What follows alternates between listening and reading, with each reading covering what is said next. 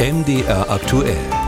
Faktencheck. Es geht um das Heizungsgesetz. Das hat ja Auswirkungen für alle Mieterinnen und Mieter, Vermieterinnen und Hausbesitzer.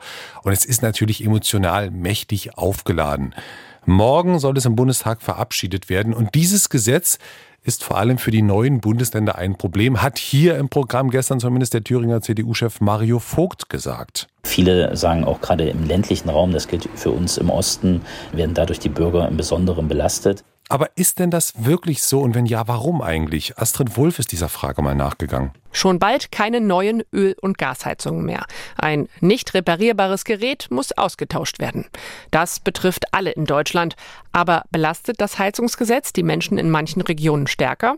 Ja, sagt René Hobusch, Präsident vom Sächsischen Verband der Haus- und Wohnungseigentümer Haus und Grund. Wir haben zum einen in den neuen Ländern einen äh, im Durchschnitt älteren Gebäudebestand als in vielen alten Bundesländern. Wir haben zum anderen zwar auch Sanierungen äh, in hoher Zahl in den 1990er Jahren gehabt, aber wir haben natürlich ähm, weniger Rücklagen und weniger Vermögen bei privaten Vermietern und selbstnutzenden Eigentümern was dazu führt, dass sie mit den Anforderungen finanziell stark überfordert sind, weil einfach keine Rücklagen da sind. Diese Rücklagen fehlen, wenn die Eigentümer Geld für den Austausch alter Heizungen brauchen.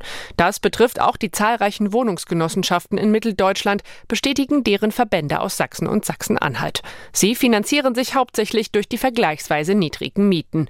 Die Genossenschaften könnten weder die Mieten stark erhöhen noch kurzfristig hohe Investitionen tätigen, sagt Sachsen-Anhalts Verbandschef Matthias Kupplich. Ein besonderes ostdeutsches Problem ist es, glaube ich, weil wir hier in Sachsen-Anhalt noch echtes Mieterland sind. Also hier gibt es eben viel Einwohner, die in Mietwohnungen oder dann eben genossenschaftlich organisiert wohnen. Und dann sehen wir schon eine gewisse Ungleichbehandlung in der Förderstruktur. Kupplichs Amtskollegin in Sachsen, Mirjam Philipp, fügt noch hinzu, dass in den neuen Ländern viele Wohnungen und damit auch Heizungen kurz nach der Wende saniert wurden und diese genau jetzt nach 30 Jahren Laufzeit getauscht werden müssen.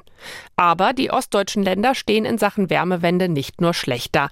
So ist, anders als in den alten Bundesländern, das Fernwärmenetz bereits gut ausgebaut, erklärt Florian Gressler vom Verband Kommunaler Unternehmen Sachsen, dem viele Stadtwerke angehören. Der Versorgungsgrad mit Fernwärme ist in Mitteldeutschland bzw. in Ostdeutschland deutlich höher. Das ist zu historisch gewachsen und dadurch ergeben sich natürlich auch äh, mehr Chancen für die Versorgungsunternehmen. Für Gressler ist nicht entscheidend, ob die neuen oder alten Bundesländer stärker belastet sind. Es gehe vor allem darum, die einkommens- und vermögensschwächeren Haushalte entsprechend finanziell zu unterstützen. Egal, ob im Osten oder Westen.